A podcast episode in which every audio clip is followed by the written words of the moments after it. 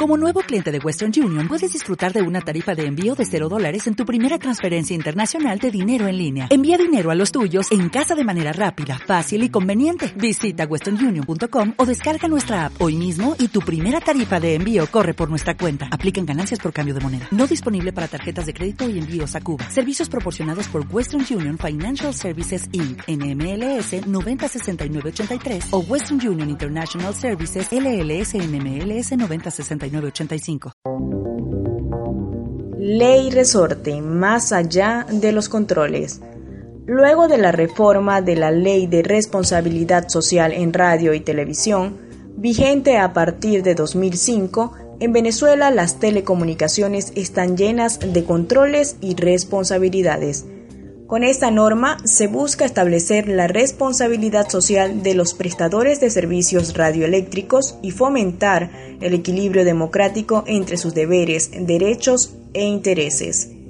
También prevé brindar la protección integral de los menores de edad, la cultura, la educación y la seguridad social al regular los contenidos violentos, sexistas y promotores de las adicciones en los espacios de la telecomunicación. La ley resorte garantiza así pues que la ciudadanía cuente con los mecanismos jurídicos que le permitan desarrollar el rol y la responsabilidad social que les corresponda como usuarios.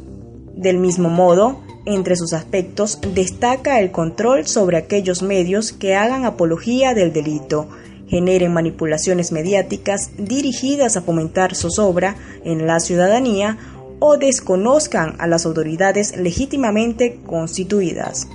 De no cumplirse con la norma, la Comisión Nacional de Telecomunicaciones, CONATEL, podrá restringir el acceso a mensajes y portales divulgados, así como establecer multas.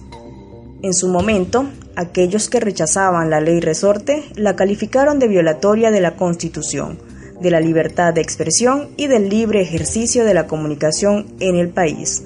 Muchos señalaron que ésta restringe, censura y autocensura a los medios de comunicación del país. Sin embargo, y más allá de eso, la norma busca, entre otras cosas, que las grandes empresas impulsen una nueva comunicación basada en el respeto, los valores y la responsabilidad.